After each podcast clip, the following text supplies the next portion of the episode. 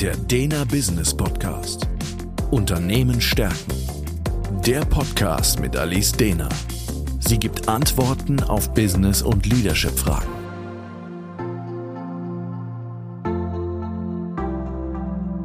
Herzlich willkommen zum Dena Business Podcast. Mein Name ist Alice Dena und Thema heute: schlummernde Potenziale wecken.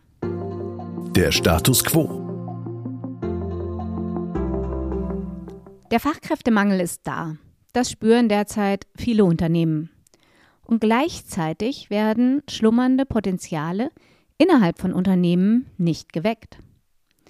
Wissen alle Manager und Führungskräfte unter ihnen wirklich, was ihre Mitarbeitenden können oder vielleicht sogar besser gesagt könnten? Der Ansatz.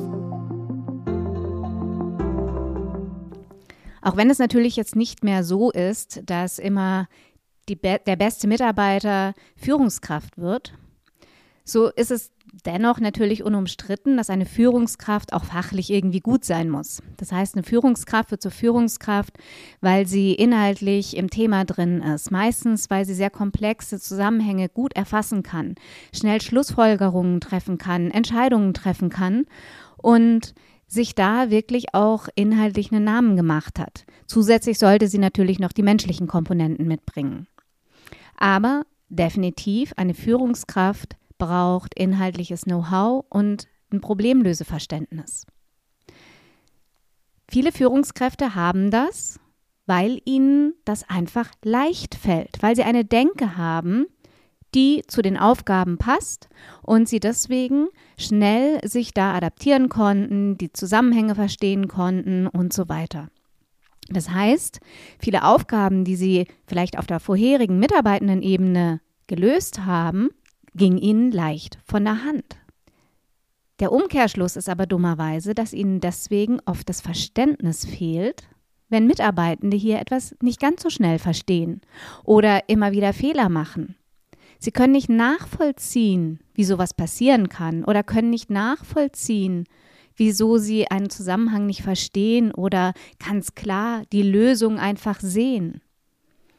Und wenn dann ein Mitarbeitender eben immer wieder aufgefallen ist, dass er irgendwie mit einer anderen Denke daran geht, die halt nicht hilfreich ist, ein Problem zu lösen, werden diese Mitarbeitenden auch schnell abgestempelt. Als, naja, der kann das halt nicht. Und die Weiterentwicklung hört ab dem Moment sofort auf. Selbst wenn eine Führungskraft das nicht unbedingt ausspricht, merken das die Mitarbeitenden, ob sie schon abgestempelt sind. Und das führt dann oft dazu, dass die Mitarbeitenden anfangen, selber ja, sich zurückzuziehen, Dienst nach Vorschrift zu machen, nur die Aufgaben äh, wirklich zu lösen, die eben ihnen entsprechen. Bekommen Sie mal eine anspruchsvollere Aufgabe, dann passiert oft das, was ich Rückdelegation nenne, nämlich, dass sie sich sofort überfordert fühlen damit, weil ihnen ja auch niemand zutraut, dass sie es hinkriegen, und sie damit zur Führungskraft gehen. Die Führungskraft denkt dann in dem Moment, oh Gott, bevor ich das jetzt dem Mitarbeitenden erklärt habe, mache ich es schneller selbst. Rückdelegation hat geklappt. Mitarbeitende ist die Komplexität dieser Aufgabe los und muss wieder nur umsetzen, was ihm gesagt wird. Aber entsprechend eine Entwicklungschance ist wieder vertan. Und das ist wirklich aufgrund dessen, dass es einfach zutiefst menschlich ist, dass alles, was uns leicht fällt, wir bei diesen Themen eben uns schwer tun, die Schwierigkeiten bei anderen zu erkennen und uns da wirklich reinzuversetzen und Lösungen dafür zu finden. Ein Beispiel von mir. Ich habe früher ja ähm, eine Tanzausbildung als zeitgenössische Tänzerin gemacht. Meine Hüften sind für den Tanz leider nicht ideal. Und ich hatte nur wenig Trainer, die dafür ernsthaft Verständnis hatten, dass mein Körper nicht die Idealvoraussetzung hat für Tanz und die mir erklären konnten, wie ich jetzt unter dieser Grundvoraussetzung Übungen besser machen kann, wie ich mein Körperwissen so nutzen kann, dass es dennoch funktioniert. Weil meistens waren die Trainer selber extrem gute Tänzer und extrem gute Tänzer haben oft von Natur aus einen Körper, der dazu passt, wo es leicht war.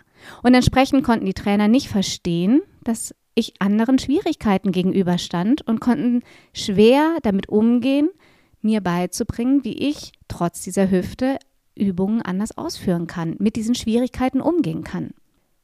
Weg vom Körper habe ich ein anderes Beispiel von einem Physiker, den ich im Coaching hatte. Ein sehr schlauer Mensch, der aber in seinem Unternehmen dummerweise Leute immer wieder abgehängt hat, seine Ideen nicht umsetzen konnte, weil die Leute sie schlicht nicht verstanden haben. Und als ich das Ganze mit ihm analysiert habe, kam mir immer mehr dieses Bild, dass wenn man das wie so eine Mindmap betrachtet, er das Problem in der Mitte gesehen hat und eine Lösung fünf Äste weiter hinten und diese Lösung präsentiert hat. Keiner der Beteiligten an einem Meeting hat mir den Weg dorthin erkannt und den Bezug zwischen Lösung und ursprünglichem Problem. Entsprechend hat er die Leute abgehängt und die anderen haben nicht unbedingt verstanden, wie jetzt das, was er gesagt hat, das Problem lösen könnte. Ich habe ihm dieses Bild aufgezeichnet im Coaching und daraufhin musste er lachen und meinte, ja, das erinnert ihn an den Matheunterricht in der achten Klasse. Da meinte ich, ja, was war denn da im Matheunterricht in der achten Klasse? Er meinte, da war er richtig schlecht. Das konnte ich mir überhaupt nicht vorstellen ähm, bei einem guten Physiker. Und dann fragte ich, warum er denn da so schlecht war in Mathe. Und er meinte, ja, da kam Bruchrechnung auf und ähm, er hat die Aufgaben schon immer richtig gelöst, aber hatte keinen Lösungsweg. Das heißt, er hat die Aufgabe gesehen und die Lösung hingeschrieben. Und der Mathelehrer hat gesagt, er müsse einen Lösungsweg hinschreiben, damit er die Punktzahl bekommen kann. Und das hat er nicht verstanden. Wo er sagte, naja, aber ich sehe doch die Aufgabe und dann sehe ich die Lösung. Das heißt, diesen ganzen Weg, den hat er gar nicht gesehen, weil es ihm so leicht fiel. Entsprechend konnte er natürlich auch einen Weg nicht erklären, den er überhaupt gar nicht erst gesehen hat. Und das fällt vielen Führungskräften am Ende auf die Füße. Das heißt, Sie sind am Ende mit ihrem Latein bei der Entwicklung von Mitarbeitenden, wenn es eben nicht ausgereicht hat, ihnen eine herausfordernde Aufgabe zu delegieren oder das Ganze einmal zu erklären auf ihre Art und Weise. Wenn es dann nicht klappt, wissen sie nicht, wie sie den Mitarbeitenden weiterentwickeln können und der Mitarbeitende wird abgestempelt. Aber eventuell ist damit eine Menge schlummerndes Potenzial verschwendet die Lösung. Was es braucht, ist, dass die Führungskräfte sich die Zeit nehmen und vor allem auch wissen, wie es geht, eine ordentliche Problemanalyse in so einem Moment zu machen. Das heißt, wenn ein Mitarbeitender mit einer komplexeren Aufgabe überfordert ist, sollte die Grundfrage erstmal sein, wo in der Denke biegt mein Mitarbeitender falsch ab, damit derjenige nicht zu der Lösung kommt. Und hierfür muss man natürlich eine Menge Fragen stellen. Fragen wie, wie geht jemand an diese Aufgabe ran? Mit welchen Grundgedanken hat jemand den Lösungsweg versucht zu finden? Auf welche Grundlagen äh, stützen sich Entscheidungen, die getroffen wurden? Oder auf welchen Grundlagen wurde priorisiert? Nur so kann die Führungskraft anfangen rauszufinden, wo in der Denke der Mitarbeitende falsch abbiegt um dann da anzusetzen. Bedeutet natürlich gleichzeitig, dass ich immer auch sehr stark reflektieren muss, wie gehe ich eigentlich an Dinge ran? Also ähnlich wie bei dem Beispiel bei dem Physiker, der gar nicht erklären konnte, wie er Bruchrechnungen eigentlich löst, weil er sieht das Ergebnis. Ist es gar nicht manchmal so einfach, wirklich zu reflektieren, wie gehe ich überhaupt an eine gewisse Problemstellung im Job ran? Wenn ich das aber verstanden habe, wie gehe ich eigentlich vor? dann wird es natürlich auch einfacher, das Ganze anderen beizubringen, weil das ist die Grundfrage. Wo biegt der Mitarbeitende falsch ab und wie kann ich beibringen, wie ich mir eine Lösung erarbeite? Und hierfür muss ich auch wieder eine Menge Fragen stellen. Fragen an den Mitarbeitenden, die helfen, dass derjenige anfängt, auch diesen Lösungsweg zu erkennen.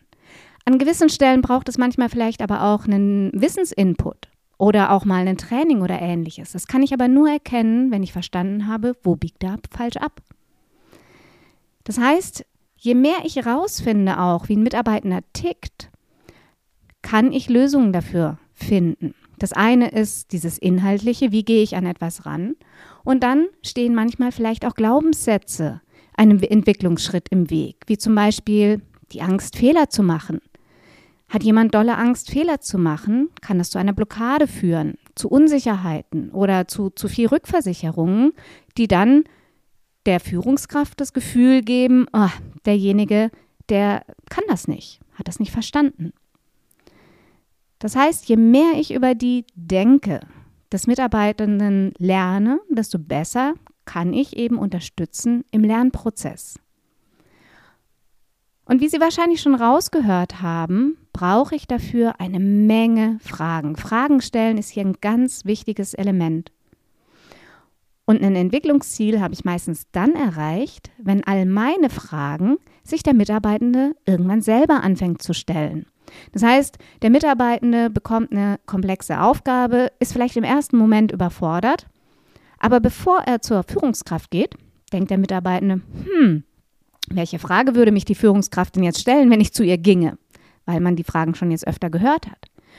Aber dann fängt es an, dass derjenige sich die Fragen selber stellt und beantworten kann und selber zu einem Lösungsweg findet. Gelingt einer Führungskraft dieser Weg, dann etabliert sich das, was ich die coachende Haltung in der Führung oder Coaching-Tools für Führungskräfte nenne. Das ist aber heutzutage enorm wichtig, weil ich dann wirklich in die Entwicklung von Mitarbeitenden einsteigen kann. Für diese coachende Haltung brauche ich aber natürlich einen wirklichen Glauben daran, dass der Mitarbeitende sich entwickeln kann. Und ich brauche eine Haltung, in der ich wirklich wertfrei an Gespräche rangehe. Das ist nicht lapidar und das ist definitiv nicht einfach und bedarf wirklich viel Übung und Training und eventuell auch eine wirklich wertvolle und vor allem auch praxisorientierte Weiterbildung dazu, sodass Führungskräfte immer mehr lernen, diese schlummernden Potenziale am Schluss zu wecken. Der Dena Business Podcast. Unternehmen stärken ist der Führungskräfteimpuls und Management-Input mit Gedanken für die Zukunft. Für weitere Informationen und Fragen finden Sie uns im Internet unter www.dena.academy.